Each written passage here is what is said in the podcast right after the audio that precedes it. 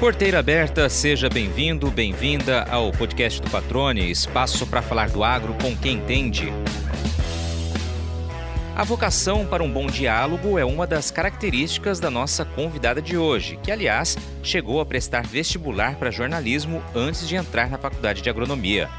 Boa comunicadora, ela tem exercido um papel estratégico no apoio ao desenvolvimento de novas tecnologias voltadas para o agro lidera a rede de fazendas Alfa do Instituto AgriHub, que reúne um grupo de produtores rurais dispostos a abrir as portas das propriedades para, entre outras coisas, receber desenvolvedores, apontar gargalos, testar inovações.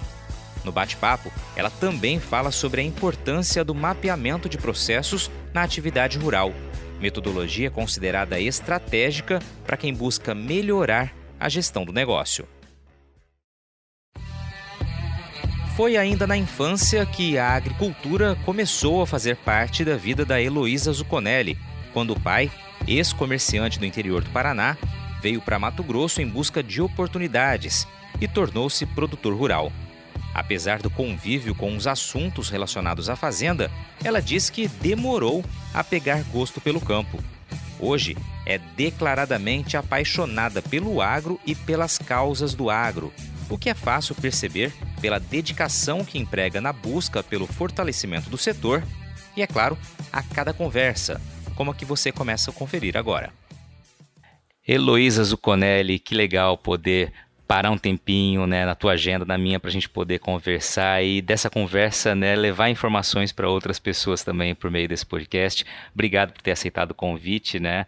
A gente se vê constantemente aqui pessoalmente, mas calhou da entrevista ser no momento em que você está viajando, mas prontamente atendeu o convite. Como é que você está? Tudo bem? Seja bem-vindo ao podcast do Patrone. Ah, muito obrigada, Patrone. Que honra estar aqui. Muito obrigada pelo convite.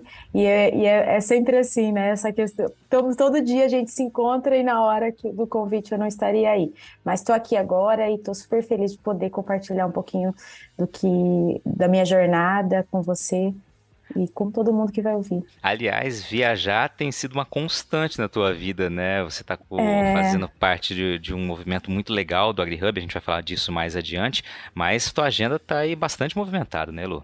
Isso, e é, em função da, da, da, pandemia, né, o AgriHub iniciou o projeto, o Instituto AgriHub, né, é, o projeto em que eu, que eu faço parte em outubro de 2020, então a gente estava estava confinado, né, dentro do escritório.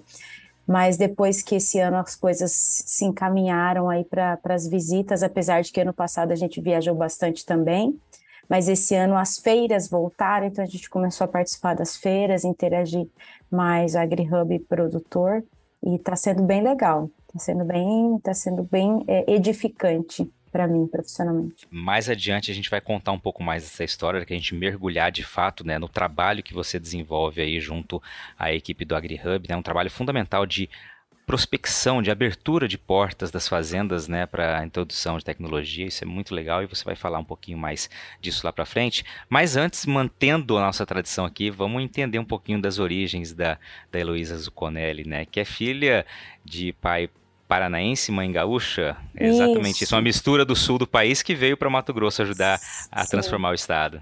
Sim, a, minha história é como a maioria da das histórias de Mato Grosso, né, dos, dos, dos retirantes do sul que subiram para o Mato Grosso, para o centro-oeste, para as fronteiras, para desbravar as potenciais fronteiras agrícolas à época, e meu pai foi um deles é, de, né, no, no, final da década de 70 veio adquirir um pedaço de terra e que era muito fácil, né, naquele tempo adquirir terra, só tinha vontade mesmo, mas vontade porque recursos financeiros eram escassos e nós a família acompanhamos assim como todas as outras famílias, né, é, acompanharam esses pioneiros e para o Mato Grosso para para construir um futuro melhor, né? Para em busca de prosperidade. Hum, lá vocês já plantavam no, no Paraná? Não, não, não. Meu pai mexia com destoca de, de, no Paraguai, né? E era comerciante. Na verdade, meu pai é, era, era, um comerciante, né? Eles tinham loja de roupa com meu avô e tal, é, que eram produtores antes, né? Disso. E, e depois nessa de de buscar melhores oportunidades, subiu para o Mato Grosso. E foi assim que, começou, que ele começou a vida de produtor ali no Mato Grosso. E começou pela região já de Tangará da Serra ali, região não. oeste, ou não? É, sim, a, a primeira área que a gente, que a gente é, que ele adquiriu foi ali em, em Diamantino, né, município de Diamantino, ali na Desciolândia, região de Desciolândia. Então ele chegou ali em 1979 e em 82, uh, 83 a gente veio a família toda, né? Ficou um ano ali na em Várzea Grande até depois mudamos para Arenápolis, que na, na região era a cidade mais movimentada, para você ver como que as coisas mudam, né? E, e, porque era uma região de garimpo e tal, muito uh, agitada e tal, e a estrada também que ia para a fazenda só era por ali. Então a gente precisou morar em Arenápolis para ficar mais fácil o acesso para a fazenda. E depois, ali uns quatro anos depois, aí já, já tinham aberto a estrada ali da Serra de Dessolândia, e aí a gente mudou para Tangará. Legal. Você veio muito pequena para cá. Você nasceu onde, Lu? Eu nasci em Pato Branco, no Paraná. É, mas a meu pai, assim, a gente é de Chopinzinho, que a minha, a minha, na minha época não tinha nem maternidade em Chopinzinho, então todo mundo tinha que nascer em Pato Branco. Inclusive o Rogério Ceni, tá? Que ele é de Chopinzinho também e, e, nasceu em Pato Branco. Então todo mundo tem no, no, na certidão de nascimento Pato Branco. Mas no meu caso eu sou de Chopinzinho e meu pai era de Chopinzinho, município de Chopinzinho, mas de uma de uma comunidade, né, chamava Sede Sulina. Hoje em dia município, mas justamente ele era, era um município, era uma, um distrito, né, de Chopinzinho, e aí foi esse nome que o pai deu para nossa fazenda, né, Sulina. Ele falou assim, é, ele falava assim, minha Sulina, eu quero que seja mais próspera aqui, só porque na época era bem, né, bem parado o lugar, mas foi assim que a gente chegou por aqui. Legal. Você é filha única, tem irmãs, irmãos? É? sou, é? sou a mais velha de quatro, é, sou eu, tenho mais uma irmã, né, um irmão terceiro, e depois veio uma rapinha de taxa, que é uma irmã mais novinha, uma diferença grande de, de idade comigo. E você veio muito criança, né? Foi o que eu tinha comentado anteriormente. Veio muito criança aqui para Mato Grosso, lá no início da, dos anos 80, 83, né? Que você mencionou. Isso, isso. Vim, vim criança e, e a gente sempre. É, é, é bem interessante nessa história da, da, da contribuição das famílias, né, para porque tudo que aconteceu em Mato Grosso, né, a gente se dispunha a, a estar junto, né, a, a, abraçar os sacrifícios necessários à época, né, de ficar longe da, da família no sul, é, de, de, de sacrificar, né, de como todo mundo, né, de fazer economia para ajudar é, a fazenda, a prioridade sempre era a fazenda, mas, mas é, nada disso a gente lembra com, com tristeza, ou com, a gente lembra sempre com alegria, né? De todo o sacrifício, de todas as. tudo que foi feito, né, para ajudar a família a crescer. Então, assim, é, é tão gostoso lembrar daquele tempo também, né?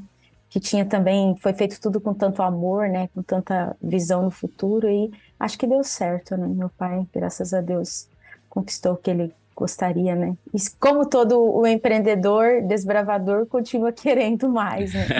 é, não, não cessa nunca, não, né? eles não param, eles não param. Isso é bom, que daí gente... Por isso que o mundo não para, né? Por pessoas como, como esse, com esse perfil, né? Que nós temos muito no Mato Grosso, né? Esse perfil, é. graças é. a Deus. Maravilha. Eloy, você falou da, da, de algumas memórias, né? Quais são as suas primeiras memórias de campo, assim? O que, que você vem à cabeça quando você pensa, olha, como foi minha infância ou minha relação com a agricultura começou ali? O que, que você tem, assim, as primeiras? Então, é, na verdade, a gente é, ia muito nas férias, a gente acabava indo para o sul, né? E, a, e a minha família do, do, lado do meu avô materno era produtora, eles produziam leite, né? Então, isso tem muito do, da questão da produção do leite, que a gente ia lá, daí ajudava. Ajudava não, né? Fingia, brincar criança, né? Adolescente. E ia para a fazendinha, né? De, de, de, um tio meu, que era próximo ali da, da avó também. Então, assim, é, é, essas férias eram todas na zona rural, sabe? Era pouco foi na, na cidade mesmo. Mas lá na nossa fazenda, é, a gente ia, quando já morava no Mato Grosso, todo final de semana, porque isso a gente já estava em idade escolar, então não dava para a gente morar na fazenda, porque não tinha acesso à escola lá da fazenda, era, era bem isolado. E aí, aos finais de semana, a gente ia para a fazenda, porque daí a gente limpava a casa para o pai, a mãe preparava o pão que eles iam comer durante a semana, então a gente deixava tudo organizado. E como não tinha internet, não tinha TV, né? É, não tinha essas coisas todas. Aí eu, eu, naquela época, né, coisa que eu não faço hoje em dia muito, mas naquela época eu lia muito. Então eu aproveitava para ler bastante, né? Eu tinha uns 11, 12 anos, essa época que a gente. E, e foi assim que eu fui crescendo. Então, uh, esse contato com o campo realmente começou nessa época, mas mesmo assim, eu não era uma menina que pensava em fazer agronomia. Eu, eu pensava em fazer, como toda criança, eu pensava em fazer medicina primeiro, né, por conta de um problema que eu tive na, de vista e tal, então eu tinha que ir muito médico, então aquilo também. Aí depois eu queria ser arquiteta e depois eu decidi que eu ia ser jornalista. Olha e só. E aí, o, o, o, quando eu decidi que, que iria ser jornalista, eu realmente tentei vestibular, dois, duas oportunidades, aí fiquei na segunda chamada, não foi. E aí, nessa de tentar mais uma vez e de, e de um medo de, de não conseguir, uma amiga minha, grande amiga lá de Tangará, Elisângela Sanches, conversando, ah, por que você faz agronomia? Eu falei assim, é interessante esse negócio, olha como que as coisas acontecem, né? Como que a gente decide o futuro de uma maneira, às vezes, inocente, né? Porque a gente, 17, 18 anos, você ainda sem pensar muito, então sabe que é uma coisa legal? E, e aí foi assim, na verdade foi bem assim mesmo que eu decidi, aí fui, busquei a, as universidades que tinham né, agronomia, e foi assim que eu vim parar em Viçosa fazer agronomia, em 1994, e que foi a, a, uma das grandes escolhas da minha vida. Hoje eu sou extremamente grata, não me vejo fazendo outra coisa que não agronomia, apesar de eu não atuar diretamente no campo, né? Mas essa relação, né, da escolha pela agronomia, como você destacou, tendo a propriedade rural da família, né? É, isso foi automaticamente, você foi nutrindo um amor pela atividade a partir daí, porque você disse que não queria muito seguir no campo, né? E depois dessa, dessa sugestão muito bem-vinda, teus olhos mudaram, né? Você passou a encarar de outra forma a atividade, se apaixonou pelo setor produtivo? Então, eu sou uma apaixonada pelo agro. De fato, eu sou uma apaixonada pelo agro. E pelas causas do agro, mais do que, assim, é, que é diferente também. Né? Tem gente que é apaixonado lá pelo campo, mas não é apaixonado pelas causas.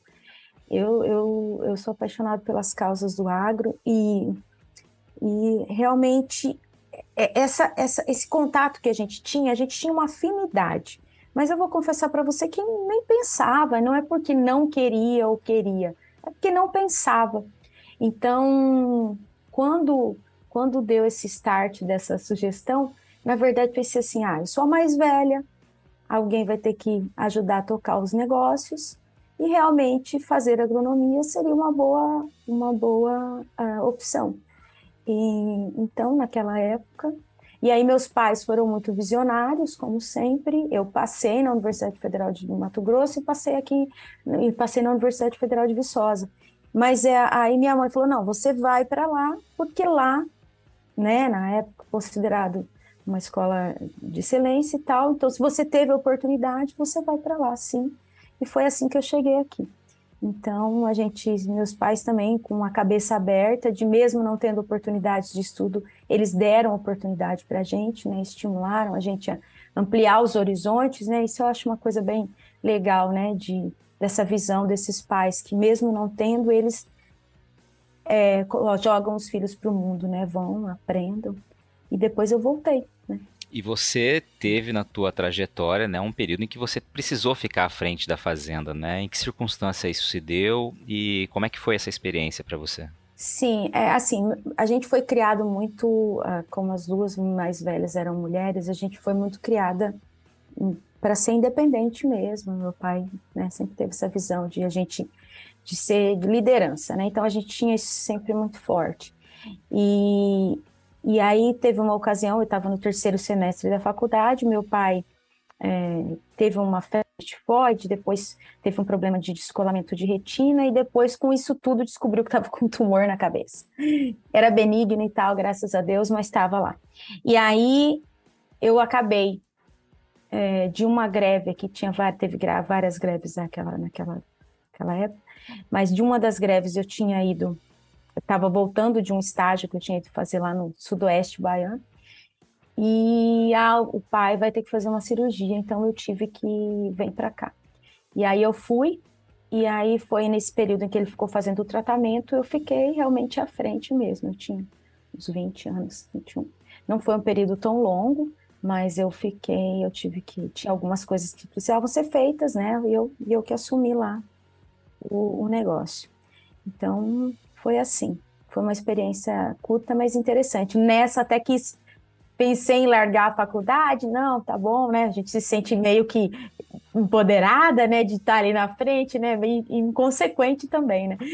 Porque precisava de muito mais base, claro. E aí minha mãe, mais uma vez, não, você vai voltar, você tem que terminar a faculdade. Aí foi assim, ainda bem, sempre grata aos meus pais pelas decisões importantes. Mas é interessante você citar esse episódio, né? E justamente essa sua perspectiva na época de achar, bom, acho que eu tô preparada já para assumir, vou assumir, é... vou tocar, vou largar da faculdade. Aí veio a voz, né, da sabedoria Exato. aí no caso da sua mãe, falou, ó, vamos com calma, vai concluir o curso primeiro, né? é. né? Se forma, adquire mais bagagem. A gente não mencionou aquilo, o que, que vocês plantavam na fazenda? Né? Qual que era o perfil da, da, da propriedade? A gente não comentou isso aqui, queria que você trouxesse. Ah, o pai, como todo mundo, né? Abertura diária, arroz, e aí depois entrou soja, e depois o milho, claro. E, e aí a gente, é, agora de 2014 até 2018, né, que a gente, é, a gente fazia, a gente produzia sementes, né? A gente é, construía uma sementeira e produzia sementes. Ah, mas aí a gente também, por vários motivos, oportunidades de negócio, a gente acabou a, arrendando. Então, por isso que eu trabalho na AgriHub hoje, né? Pois é, hoje, hoje a propriedade já está arrendada, então, né, desde 2019 vocês arrendaram, né, não estão né, tocando a atividade, mas estão de olho, né? Então, a gente, eles não se aguentam, né? Eles estão mexendo com outras atividades e, e como produtor tem aquilo, né? E estão querendo, estão querendo voltar, não sei no ano que vem. Legal, o pessoal costuma dizer, né, que fica tanto no campo se envolvendo com atividade, com a safra, enfim, né, é uma paixão ali a rotina e quando a renda passa um ano, dois anos, três anos, começa a bater aquela saudade, né, às vezes vê a oportunidade chegando aí também e, fica naquela ânsia de tentar voltar, né. E, e eu acho que é bem interessante isso, essa, essa questão de você ter esse tempo longe da atividade e o amadurecimento que você tem em relação a enxergar a atividade de uma maneira diferente. Né? Apesar de que todo mundo vem buscando né, uma melhor gestão, a gente vem, a gente, eu tenho visto isso né, nas viagens do AgriHub, é, isso tem me impressionado bastante, o quanto as pessoas estão atentas e sedentas por melhorarem a gestão, é, os, os, produtores, as pessoas, no, os, os, empresários no geral, né? Vamos combinar, é todo mundo, né? Eu acho que é uma, uma onda geral essa. Por necessidade, mas também por uma visão de que isso é melhor para o negócio mesmo. Então, essa, esse afastamento que você dá, né, essa visão de longe do negócio, te faz enxergar coisas diferentes e, e amplia os horizontes mesmo. Então, eu acho que caso né, a gente volte a plantar, vai ser de uma maneira diferente mesmo, apesar de a gente já que a gente já estar buscando né, profissionalizar o negócio, mas esse tempo foi importante, eu acho, para amadurecer alguns pontos que eram necessários. Pois é, e a evolução ela é constante, né? A gente está falando de 40 anos praticamente que vocês estão aqui em Mato Grosso, né? De fato com a família, mas desde 79, então passa um pouquinho de 40 anos, né? E gradativamente a gente vê mudanças na maneira de gestão, né? Cada vez mais moderna, inserção de tecnologias e de fato, né? Você dá esse break aí de 2019 para cá, uma nova oportunidade encara de uma maneira diferente do que encarava até então, né? Acho que é natural também esse caminho quando você está aberto a enxergar o que está acontecendo, né? Sim, você falou uma coisa muito importante, estar aberto, né? A gente precisa estar aberto o tempo todo para aprender, né? Que a gente tem que estar constantemente aprendendo, né? A gente aprende todo dia e, e, e, e para admitir coisas que a gente faz que a gente pode melhorar, né? Porque isso é importante também, né? A gente, ah, tal coisa eu fazia de um jeito, agora pode ser feito de outro, ou, ou o, contexto exige que eu faça de outra maneira, né? Então, essa, essa, esse, esse estar aberto, esse estar aberto a, a essas mudanças. E essas mudanças não são só tecnológicas, né? Tecnológicas são parte das mudanças. Então, é, eu, eu acho que esse é um ponto bem interessante que a gente vai linkar lá com os produtores alfa, né? Que eu era parte da rede alfa, né, também, né, como produtora.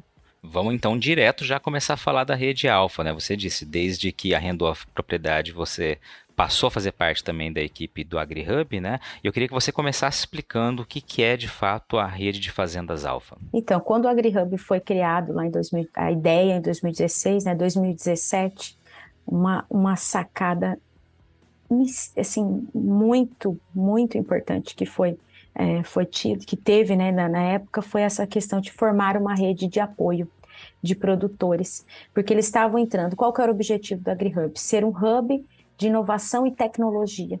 Então, eles precisavam justamente dos produtores, né, diferenciar, com perfil diferenciado, e aí entra muito, né, uma das características que estão elencadas como é, alfa. Visionário, aberto ao novo, com apetite ao risco e que apoiam, né, a pesquisa. Eu, eu sempre brinco lá no AgriHub, eu acho que, que essas características, principalmente as três, né, visionário, aberto novo, apetite ao risco, todo produtor tem. Né? Qual produtor que produz qualquer tipo de alimento que não tenha isso? Numa, assim, principalmente o do Mato Grosso, né? O, o, das fronteiras de grande escala. São extremamente visionários, né? Vão para lugares inóspitos praticamente, fazem a coisa acontecer, abertos a novo, né? Não tem medo de, do que pode vir pela frente. E, e, com muito apetite ao risco, né? Muito mais do que eles imaginam, né?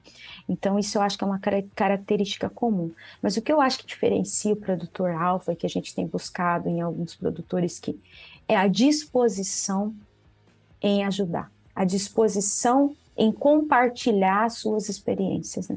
A gente tem é, alguns, especialmente, que é, eu não vou citar nome para não ser injusta com ninguém, porque a gente tem visitado tantas pessoas é, boas e abertas, assim, e, e, que estão dispostas, né, a mudar e a compartilhar isso com, com os demais produtores, né, porque não adianta eu mudar sozinho, né, é, faz bem para mim, mas de alguma maneira eu preciso que, que, que o entorno esteja mudando também, né, para potencializar até o meu resultado. Né, o que para trazer coisas boas para onde eu estou. E esses produtores alfa são essa rede de apoio que o AgriHub tem, que quando a gente precisa, olha, vamos, precisa validar um trabalho, que é essa do mapeamento, que foi o que a gente tem trabalhado nesses dois últimos anos vamos na fazenda, é isso mesmo que acontece. Ah, precisa vir para uma reunião, é, ajudar a gente a construir esse mapeamento, porque ele foi todo construído é, com, a, com a, a, o apoio, né, com a contribuição de produtores, consultores. Então, estão ali. Então, a gente tem, além dos produtores alfa, também tem os nossos profissionais alfa, né, que também são os caras que, os consultores que a gente prontamente nos atendem. Eu vou estender aqui o, a tua resposta, é, trazendo um pouco da visão mais sintetizada, né, do que a gente enxerga, né, como comunicação, do que é a rede de Fazenda Alfa. Você falou, né, uma rede de apoio explicou bem isso, mas a gente simplifica dizendo que são produtores que estão aptos a abrir as portas da fazenda para receber as ideias, para ajudar na indicação, né, apontamento do que pode ou não servir para o campo, né, e também para levantar as demandas junto àqueles desenvolvedores, né. Acho que mais ou menos a gente resume um pouco de uma maneira, né, muito simplista, como eu disse, o papel fundamental que tem essa rede de fazendas, né. Hoje são quantas propriedades aproximadamente, Lu, que fazem parte? São em torno de 80 propriedades. 80 propriedades, todas em Mato é, Grosso. Todas em Mato Grosso. Nosso foco, assim,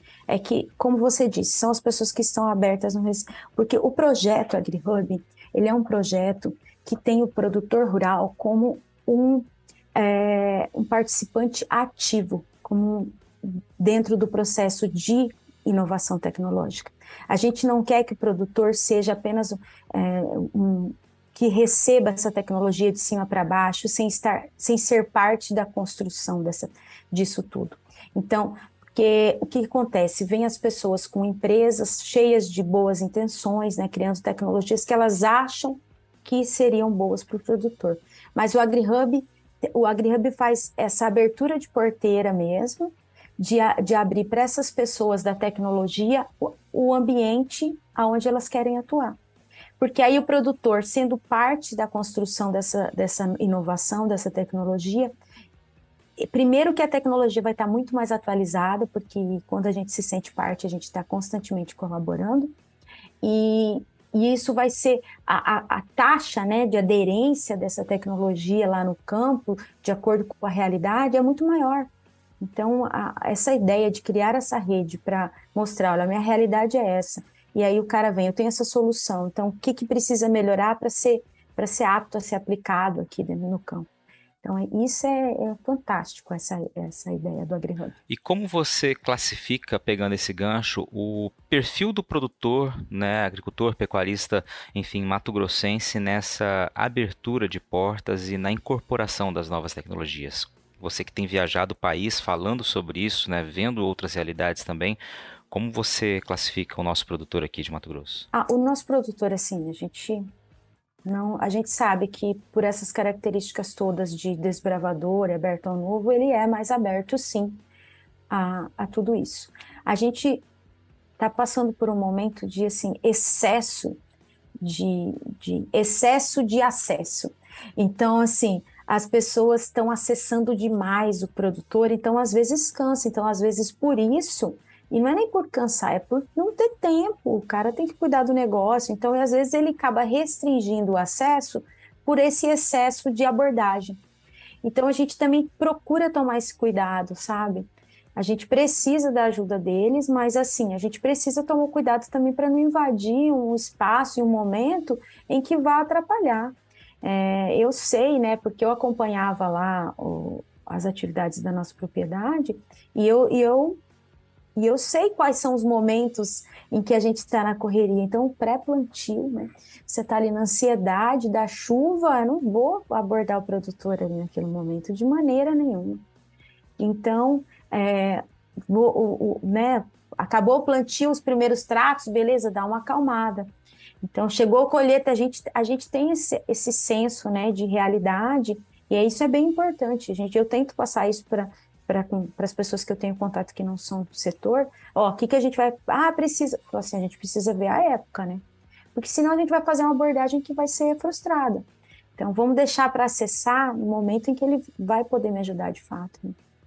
Então, isso é bem importante também. É, esse respeito né, com, com, o contexto todo da atividade, né, dos times ali da, da atividade tem dado certo. E é por isso que é tão inteligente né, e importante essa rede de apoio, essa rede de fazendas alfa, né? Porque você conhece o limite também de como chegar oferecendo ou levando uma possibilidade de nova tecnologia, né? Com uma rede de confiança de produtores, todo mundo sabendo, né? Os horários em que é melhor você né, discutir ou não esse assunto. Você já parou para pensar sobre quais são as semelhanças entre a sinuca e uma lavoura? A resposta é simples, viu? Tanto uma quanto a outra precisam de estratégia, ou seja, não adianta confiar apenas no seu taco. É preciso pensar na próxima jogada e de forma inteligente. E é para que você, produtor rural, tenha à disposição as melhores opções para construir a estratégia certa para encaçapar os melhores resultados que a Agrosol Sementes lança agora em outubro as cultivares de soja 2023-2024. O portfólio reúne diversas opções adaptadas a diferentes contextos e realidades de todo o cerrado brasileiro, com as melhores tecnologias dos principais obtentores do mercado. Para saber mais, é só acompanhar as redes sociais da Agrosol e acessar o portfólio pelo site www.agrosolsementes.com.br. E olha, nunca se esqueça que uma safra inteligente começa com estratégia. Então, faça sempre boas escolhas para sua próxima tacada. Agrosol Sementes, germinando o futuro.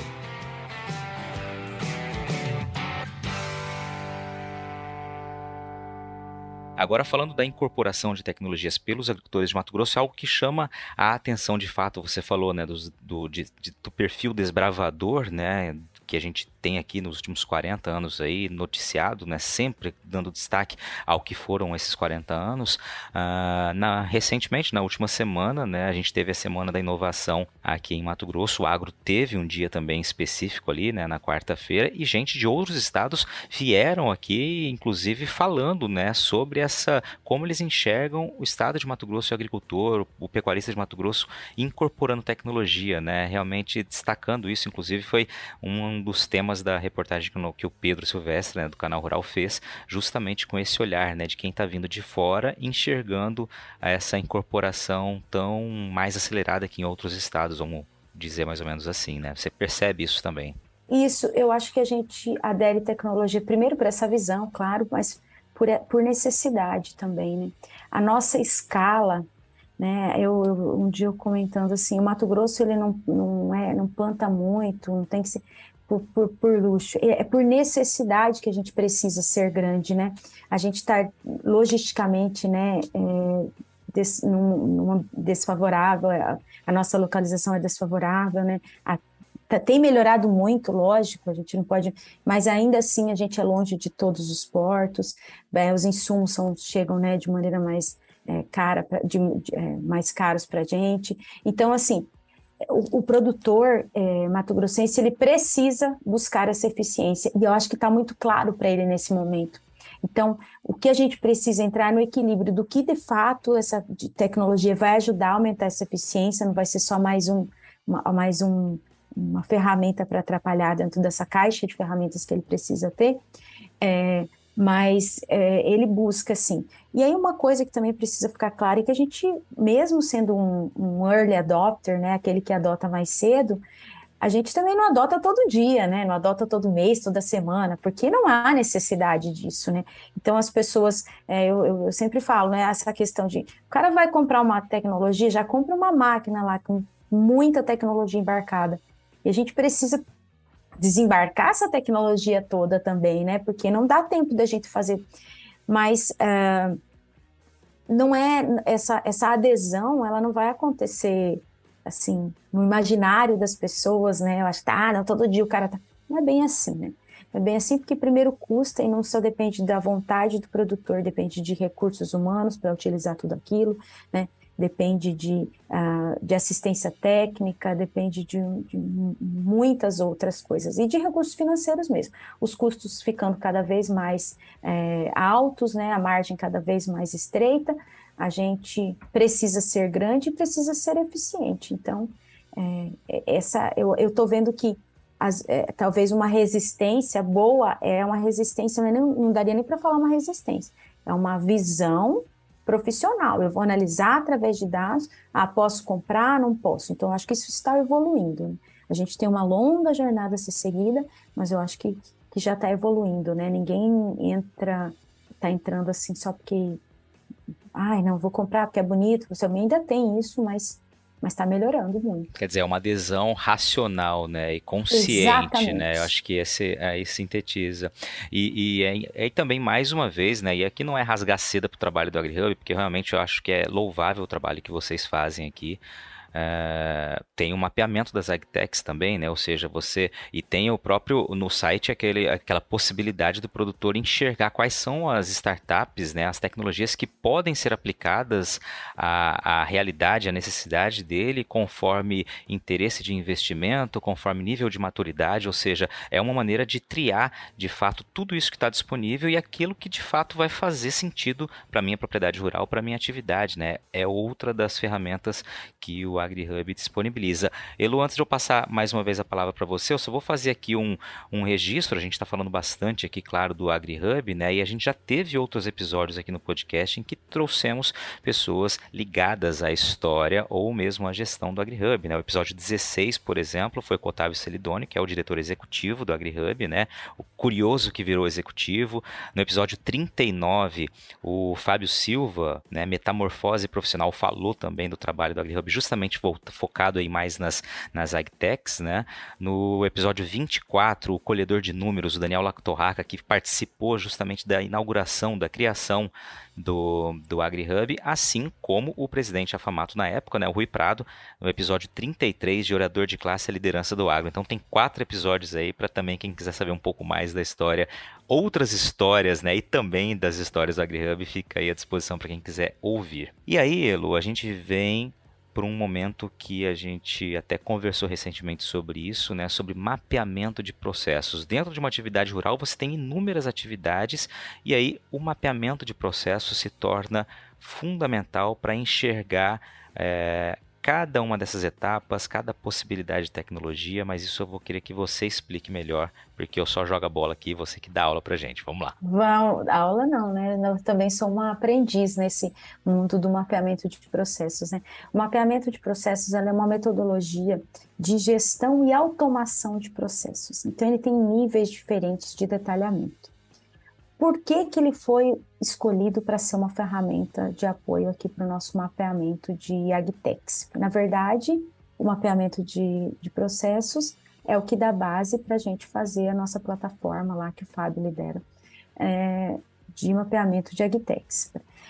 Quando o AgriHub foi, começou as primeiras rodadas, nos conexões AgriHub, o Otávio já deve ter comentado isso, as startups se apresentavam com a base tecnológica que elas ofereciam. Então, se elas eram blockchain, se elas eram IoT, se era ah, né, é, inteligência artificial. Mas aí no final do dia, assim, que, que, tá, mas e aí, onde que, como você me ajuda de fato? Em que parte do processo produtivo você pode me ajudar? E aí eles enxergaram que precisaria alguma coisa para deixar isso mais claro para as startups se localizarem, né, se é, alocarem dentro do processo produtivo.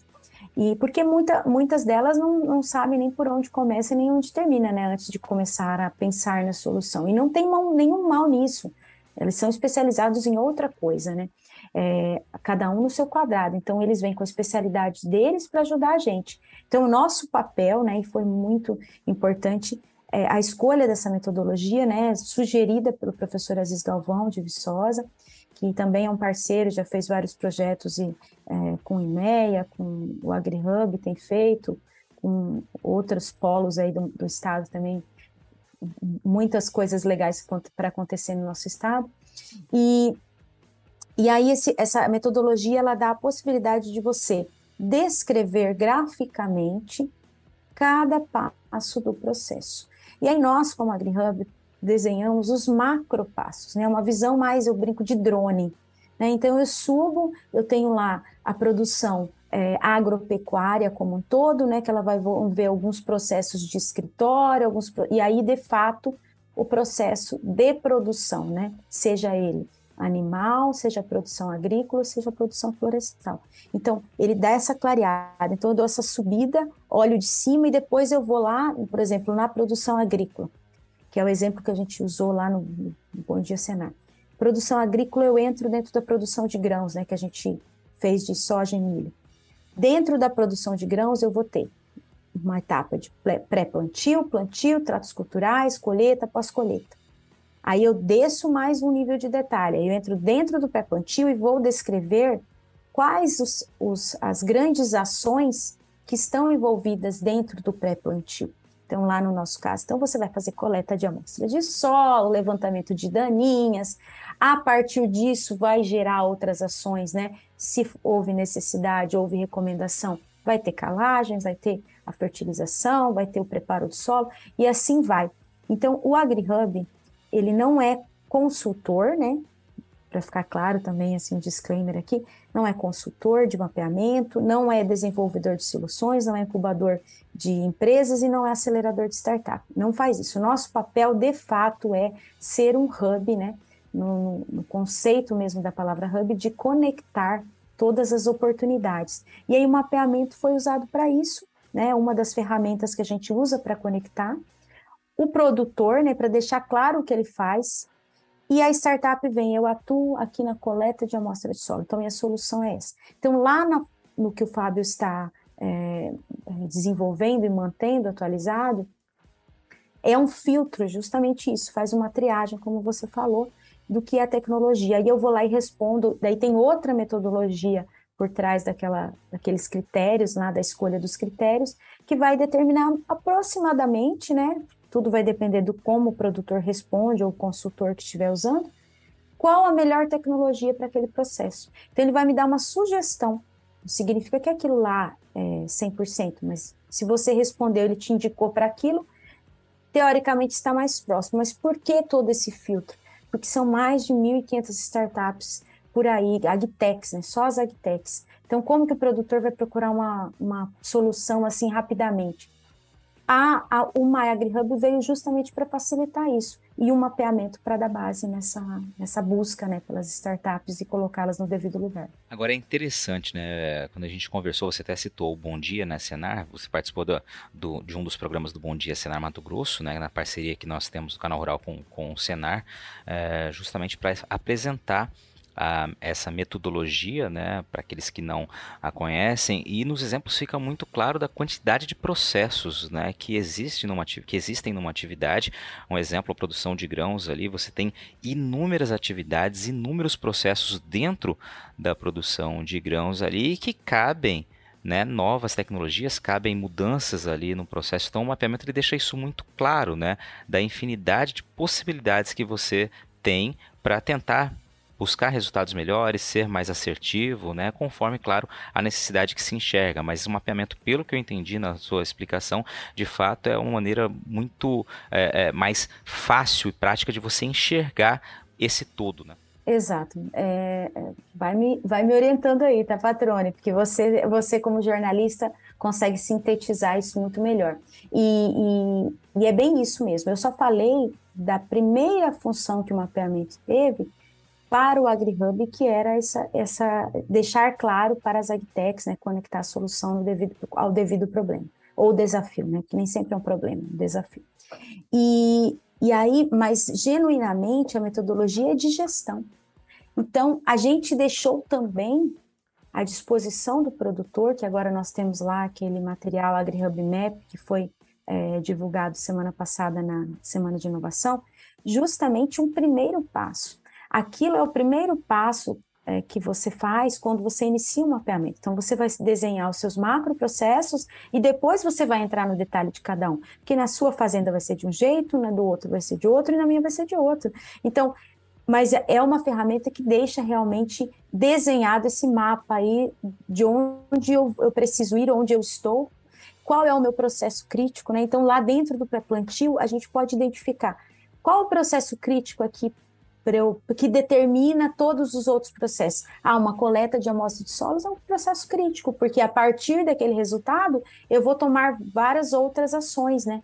outras decisões. Então eu identifico aquele processo, o que, que eu posso melhorar nesse processo para garantir que a, que a calagem vai ser bem feita, né? vai a dose correta, porque se eu tiro uma boa amostra, eu tenho uma boa análise de solo, né? teoricamente eu vou representar ali o que tem no solo, e assim vai, o, o, o, preparo, se for uma dose eu vou ter que usar um tipo de equipamento, se for outro eu tenho que usar outro. Então, é, tudo isso facilita, mas é uma ferramenta é, que a gente deu um primeiro passo, e agora a gente também já está em busca de, buscando nessa parte de gestão, a gente está em busca de de melhorar isso, de fazer mais ações dentro do AgriHub que ajudem o produtor a usar o mapeamento como ferramenta de gestão mesmo. Estimular ele a fazer isso, né? Então a gente deu esse, fez esse desenho, que nada mais é do que ele faz todo dia, né? A gente só colocou no papel o que ele faz. Aí uma coisa que é interessante, que a gente colocou, como a gente fez a várias mãos, com várias realidades, a gente tenta colocar os processos que são mais comuns. E, e, aí vai ter alguns momentos que, ah, eu faço de um jeito, mas eu tenho ali a possibilidade de quem faz de outro, entendeu? É, então ficou, né, eu sou suspeito de falar porque eu estou apaixonado pela metodologia, mas eu acho que ficou uma ferramenta bem interessante para apoiar o produtor. Você está ouvindo o podcast do Patrone, agroinformação com quem entende.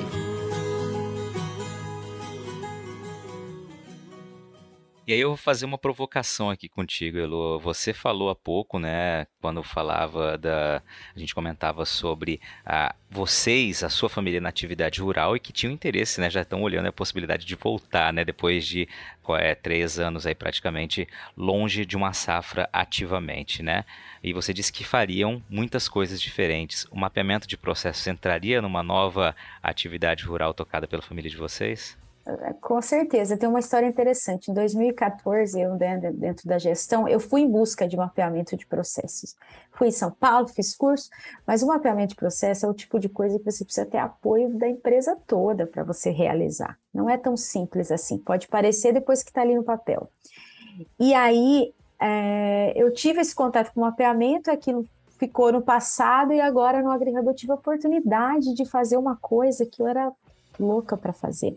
Então, certamente o mapeamento de processos é, entrará em uma nova fase de, de cara, porque é, é ferramenta de gestão, é uma ferramenta excepcional de gestão. Não é nada sim, nada é simples, mas eu acho que também daí vem a disposição do gestor, né, dos gestores das novas gerações que estão chegando para usar. E aí, como a gente colocou lá, né, além dessa, da gestão de capacitação, né, quando eu tenho uma, uma operação acontecendo, como eu vou entrar no detalhe dentro da minha propriedade, por exemplo, é, um, uma dessecação, né? Eu posso deixar descrito todos os passos, né? Que já entra nos níveis mais avançados da metodologia, de você deixar os passos todos desenhados lá para que, o, que o seu funcionário é, entenda como funciona aquilo, né? Porque ele saiba o porquê que ele está fazendo aquilo naquele momento que vai impactar lá na frente. Então, é ferramenta de gestão na propriedade. A gente é, espera que isso no Senar também já, já, já vai ser, vão começar, né? A gente espera usar em breve isso, mas a gente gostaria de alocar os cursos, né? Isso aí é uma coisa para o futuro, alocar os cursos do Senar dentro de cada processo.